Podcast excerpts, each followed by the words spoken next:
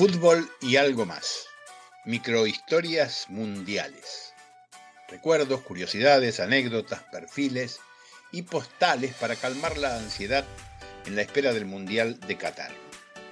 Fue verdaderamente curiosa la doble expulsión del arquero brasileño Alison Becker, revisada y anulada por el árbitro colombiano Vilmar Roldán a instancias del VAR en el reciente partido entre Ecuador y Brasil por las eliminatorias sudamericanas.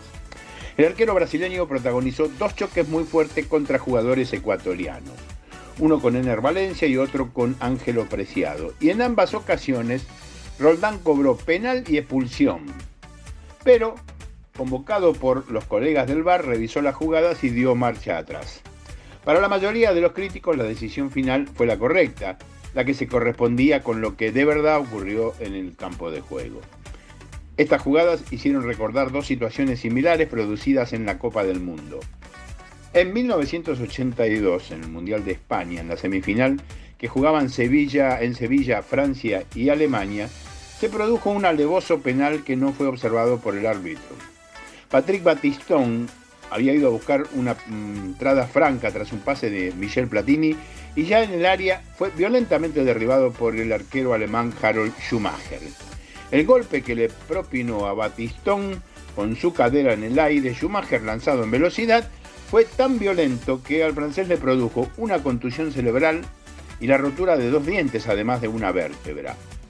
El árbitro, el holandés Charles Corber, no cobró nada, lo que provocó la indignación de los futbolistas franceses. No hay ninguna duda que si hubiese existido el VAR era penal y expulsión de Schumacher. Finalmente el encuentro terminó igualado 3 a 3 y Alemania se impuso en la definición por penales.